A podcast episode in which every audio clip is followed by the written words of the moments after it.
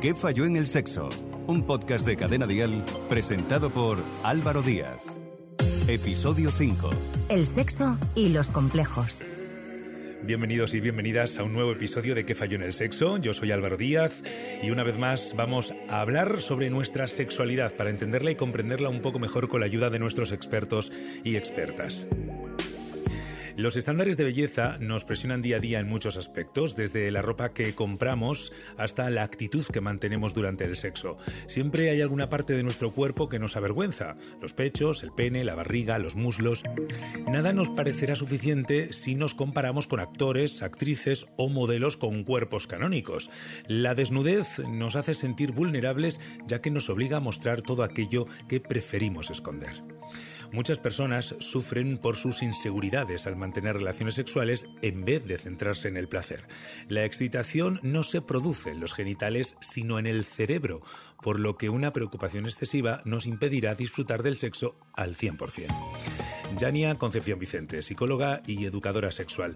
¿De dónde vienen estos miedos? ¿Desaparecen con el tiempo o simplemente cambian? Así como comentas Álvaro, para mí estos miedos eh, nacen del condicionamiento social al que estamos expuestos para que rechacemos lo que somos, nuestro cuerpo, nuestra sexualidad, para que entremos en esa comparación constante con el exterior y sintamos vergüenza corporal. Esa comparación con lo exterior, con lo normativo, hace que nos desvaloricemos y dudemos de quiénes somos y de lo que nos gusta y de lo que nos apetece. Entonces, esa vergüenza y ese rechazo por querer encajar en los cánones de belleza o en la normativa de lo que, lo que se supone que debe ser el cuerpo, lo que se supone que debe ser un encuentro sexual, ya nos condiciona y nos hace sentir inferiores o inseguros. Entonces, la única forma de una poder trabajar estos miedos, pues haciendo haciéndolos conscientes y buscar apoyo si vemos que sola nos podemos. Conectarnos con nuestras sensaciones y entender que la sociedad, el sistema, está creado para que nos rechacemos. Entonces, si no buscamos apoyo o si no cambiamos el discurso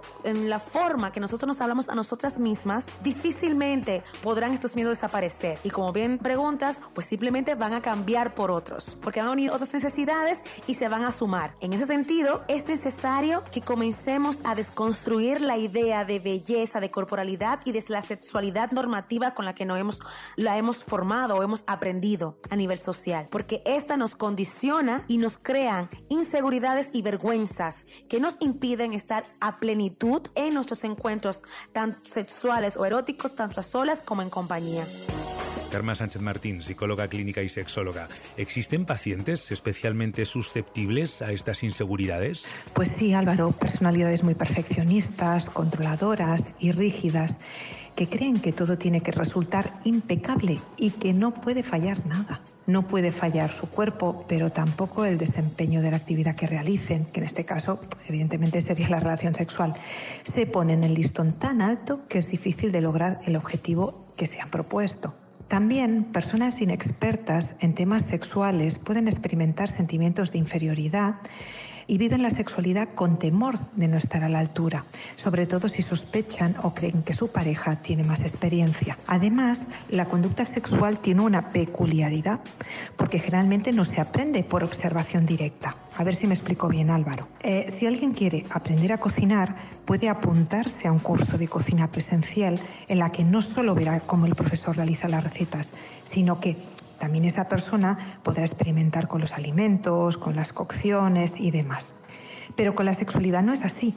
Además de que nadie nace enseñado respecto al sexo, y ya hemos comentado en otros episodios que la educación sexual es la asignatura pendiente, pues resulta que se adquiere con la práctica. Sí, también con algún otro consejo, lectura. Y porque, a ver, aunque visionemos vídeos, muchos de ellos nos presentan a menudo situaciones poco convencionales y con personas poco comunes. Así que esa falta de práctica provoca ansiedad de ejecución y en personas ya de por sí inseguras acaba por provocarles un gran malestar emocional. También nos podemos encontrar personas con baja autoestima, que puede deberse al aspecto físico, pero también al emocional. Es decir, personas que no se sienten merecedoras de éxito, de tener pareja o de experimentar unas relaciones sexuales satisfactorias. Y Alejandro Fernández, que es psicólogo y sexólogo y terapeuta de pareja. ¿Qué es lo que más preocupa a los hombres durante el sexo y a las mujeres? Como muy bien dijiste antes, la presión a la hora de mantener relaciones puede venir de inseguridades con el propio cuerpo. Si pudiésemos hacer una encuesta a nuestros oyentes, estoy convencido de que la gran mayoría, tanto ellos como ellas, modificarían de algún modo su cuerpo si tuviese una varita mágica para hacerlo. La vergüenza de exponerse y de enseñar el cuerpo desnudo o los genitales puede ser muy limitante en las relaciones íntimas. En mi opinión, habría tres grandes grupos de preocupaciones, aunque sin lugar a dudas puede haber muchas más. La primera, como no, todas las inseguridades relacionadas con la apariencia el peso, el tamaño de alguna parte del cuerpo, como las orejas, las manos, la boca. He llegado a ver una chica en consulta con una gran vergüenza por el tamaño de sus pies, algo que sin duda no le impide disfrutar de su sexualidad, y sin embargo era extremadamente limitante en sus relaciones. Un segundo grupo que incluiría las preocupaciones relacionadas con los genitales, tanto por su tamaño como por su forma o si tuviesen vello o no.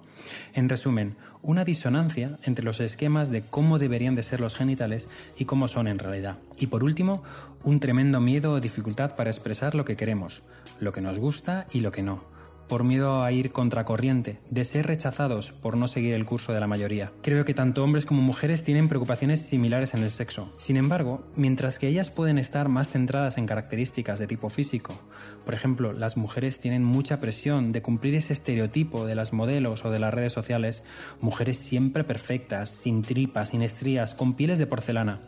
¿Te imaginas lo difícil que tiene que ser estar teniendo relaciones y estando pendiente de si te escapa una lorcilla que asoma o de cómo luchar contra la gravedad para que mis pechos no caigan? Por su parte, los hombres tienen siempre las preocupaciones por el desempeño, de satisfacer de algún modo las necesidades de su pareja, asumiendo una responsabilidad que no les corresponde. Y por tanto, les genera una gran presión para cumplir ese estereotipo de hombre viril, tanto por su cuerpo como por la actitud y la ejecución. ¿Qué falló en el sexo? Un podcast de Cadena Dial presentado por Álvaro Díaz. Algunas de las barreras mentales a las que nos enfrentamos son las expectativas demasiado altas o el miedo a perder el control. Ante cualquier imprevisto creemos que no hemos estado a la altura o que no atraemos a la otra persona. Vemos el sexo como algo idílico y olvidamos el proceso de conocernos a nosotros mismos y a nuestra pareja. Los hombres nos preocupamos por la duración de las erecciones, mientras que las mujeres se obsesionan con llegar al orgasmo, tal y como explicábamos en el episodio anterior. Karma, ¿cómo puede ayudar la terapia a quien atraviesa esta situación? Pues primeramente, ayudando a que el paciente explique el motivo de consulta principal, pero también que identifique los motivos latentes. Muchas veces los pacientes acuden con una queja o consulta muy difusa. No tengo ganas de tener relaciones sexuales o me angustio mucho cuando tengo sexo. Y el psicólogo o psicóloga pues tiene que ayudarlo a profundizar si detrás de ese malestar propio o a veces incluso de la queja de la pareja se esconde falta de información, un proceso de adaptación o algún trastorno más importante que está alimentando ese complejo. Una vez identificado, planteamos los objetivos, es decir, qué quiere conseguir el paciente y facilitamos recursos o bien le ayudamos a reutilizar los que ya tiene pero que no ha identificado o que no sabe cómo adaptarlos a esa situación concreta. Alejandro, una vez que alcanzamos cierto grado de confianza con nuestra pareja, ¿los miedos desaparecen o pueden persistir? El miedo es una emoción persistente. Como las malas hierbas hay que arrancarla desde la raíz para que no vuelvan a aparecer. Las inseguridades trabajan desde el fondo. A través del miedo nos avisan de peligros futuros y en ese sentido es una emoción que nos puede resultar útil. Ahora bien, cuando ese miedo se convierte en algo que no te ayuda, te sabotea de todas las maneras posibles. Pero que quede claro, todos tenemos vergüenza, pena o inseguridad en los primeros momentos de la relación. Todos tenemos complejos e inseguridades, sobre todo con alguien nuevo con quien no se tiene ninguna confianza. Absolutamente todos estamos igual.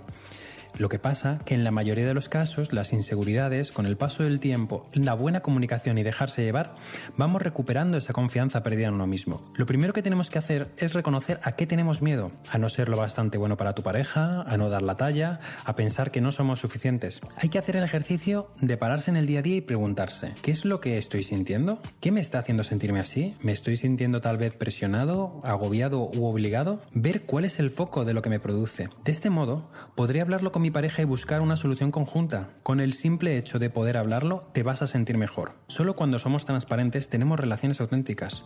Si no plantamos cara al miedo, tenemos muchas posibilidades de que se haga persistente. La mayoría de la gente, a pesar de sentirse mal, Sigue a ver cómo sale, que sea lo mejor posible o Dios sabe cómo saldrá. Y ese miedo que comenzó siendo pequeñito termina siendo un gran problema. Y Yania, ¿hasta qué punto se pueden prevenir estos miedos? ¿Qué papel juega la educación sexual en este problema? Te voy a responder las dos preguntas en una.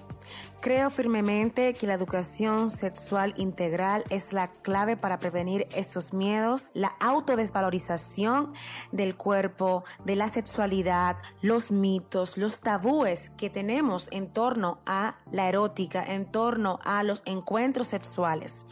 Creo que la sociedad está estimulando o sobreestimulando a las personas y más que nada a la gente joven a vivir de la apariencia, de lo que se espera de mí. Y no en escuchar el cuerpo, escuchar tus necesidades, amarte y aceptarte tal y cual eres. Entonces creo por eso que la educación sexual integral juega un papel importante en la prevención de estas creencias distorsionadas que tenemos de nuestro cuerpo y nuestra sexualidad a la hora de compartirnos o estar a solas con nosotras mismas. Porque estamos viendo un alto nivel de baja autoestima sexual porque siempre nos estamos comparando con el exterior y nunca estamos poniendo la mirada real en lo que somos, sentimos y queremos. Por eso creo que es necesaria la educación sexual para poder erradicar este problema de los miedos, de las inseguridades y la desvalorización en torno al cuerpo y la sexualidad. Muchas personas sufren complejos a la hora de mantener relaciones sexuales y se enfrentan a ellos con mayor o menor dificultad, pero en algunos casos este duelo se complica excesivamente y las inseguridades pueden limitarnos más de la cuenta e incluso hacer que renunciemos al sexo por completo. Los expertos aseguran que la autoestima condiciona significativamente la calidad de las relaciones sexuales. Alejandro, ¿Cómo afectan las inseguridades a una relación? ¿Qué podemos hacer para apoyar a nuestra pareja si se enfrenta a ellas? Desgraciadamente afectan y mucho. Por un lado, es un ataque frontal contra nuestra autoestima sexual. No te encuentras a gusto con tu cuerpo y como resultado vas renunciando poco a poco a hacer cosas con tu pareja o las haces sin ganas, poniendo caras. Te preocupas tanto por tu relación que puedes llegar a tener problemas de falta de deseo, dificultades para llegar al orgasmo, dificultades para tener una erección e incluso puedes llegar a evitar las relaciones sexuales. Si queremos luchar contra estos miedos, lo primero pasa por querernos y aceptarnos a nosotros mismos y a nuestros cuerpos, con todas las vivencias que hemos tenido. Olvidarnos de los esquemas socialmente aceptados y de esos deberías que tanto daño hacen. Conseguir dejarnos llevar durante nuestros encuentros. Pero permíteme que te dé unos pequeños trucos que siempre se llevan mis clientes. El primero, todos los días antes de salir de casa, mírate al espejo y dedícate unas palabras bonitas. Qué guapa estoy, vaya tipazo, me siento genial con esta ropa, me gusta lo que veo. Al principio te va a costar un poco porque no estás acostumbrado ni acostumbrada a recordarte lo guapa que eres. Hazlo durante 30 días. Y poco a poco notarás que algo va cambiando en tu interior. 2. Aprende a conocer tu cuerpo. Todos los cuerpos, independientemente de su morfología, peso y complexión, están diseñados para dar y recibir placer. Dedícate tiempo para ti. Busca un momento en la cama donde no vayas a ser interrumpido o interrumpida y acaríciate todo el cuerpo.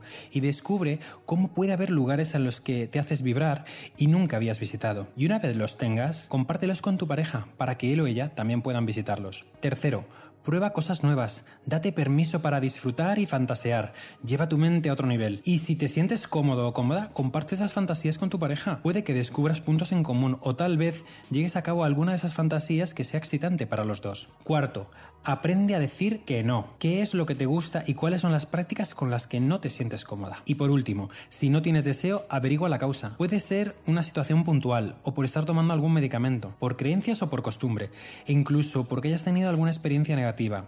Si ves que no puedes tú sola, no dudes en pedir ayuda a tu pareja o a un profesional. Muchas gracias, Alejandro. Y Yania, ¿en qué momento un complejo relacionado con nuestro físico se convierte en un problema psicológico grave? Un complejo relacionado con nuestro físico se convierte en un problema psicológico grave cuando éste nos condiciona nuestro estar en la vida, nuestro día a día. Cuando nos sentimos eh, inhabilitados, cuando nos inhabilita o cuando nos incapacita para hacer o estar en ciertos lugares o, o de ciertas formas. Cuando todo a nuestro alrededor está condicionado por eso. Entonces, en este caso es importante acudir a un especialista para que nos ayude a desmontar esa creencia, a trabajar ese complejo, a entender cuáles son las vías o las herramientas necesarias para poder hacerle frente, entender de dónde viene este complejo, qué lo ha producido y qué es lo que nos está estimulando a que nuestro pensamiento se quede fijo en esta mirada distorsionada sobre nosotras mismas o sobre esta parte de nuestro cuerpo. Muchas gracias, Jania. Y Karma, por último, ¿qué consecuencias puede tener un complejo sexual si no se gestiona de la manera adecuada? Pues inicialmente y a nivel individual un gran malestar emocional y una falta de placer en las relaciones sexuales, pero puede acabar convirtiéndose en un bajo deseo sexual acompañado de unos síntomas ansioso-depresivos e incluso en una aversión sexual, es decir, una ansiedad muy alta ante las relaciones sexuales que incluso provoca el rechazo de las mismas. Respecto a la relación de pareja, problemas con la intimidad compartida, desavenencias respecto a la frecuencia y a la satisfacción mutua que pueden acabar impregnando y perjudicando el resto de áreas de la relación. Gracias también a ti, Karma, gracias a los tres, Alejandro, Yania, Karma. ¿Qué falló en el sexo? La baja autoestima es una realidad muy común que afecta a hombres y a mujeres de cualquier edad. Todos estos miedos nos impiden ver que seguramente nuestra pareja ignore esos defectos que tanto nos preocupan. De hecho, es probable que también se enfrenten a sus propios miedos y que estos pasen desapercibidos para nosotros durante la excitación. Al fin y al cabo, el sexo no consiste en juzgar, sino en dejarse llevar completamente y disfrutar. El objetivo es dejar de enfocarlo con preocupación para que se convierta simplemente en un placer. Ya sabes que si tienes cualquier duda, no dejes de escribirnos a nuestro WhatsApp al 659 35 12 17. Y ya sabes que puedes buscar a nuestros expertos en sus redes sociales, a Karma Sánchez Martín, Alejandro Fernández y a Yania Concepción Vicente, a quienes agradecemos como siempre que hayan estado en este episodio de ¿Qué falló en el sexo? Nosotros nos escuchamos en el próximo, en el episodio número 6. Muchas gracias. ¿Qué falló en el sexo? Guión y producción, María Aragonés. Dirección y presentación, Álvaro Díaz. Con la colaboración de Yania Concepción. En Instagram, arroba psicólogosexual.com y carmensánchez.com. Suscríbete a nuestro podcast y descubre más programas y contenido exclusivo accediendo a Dial Podcast en cadenadial.com y en la aplicación de. Cadena Dial.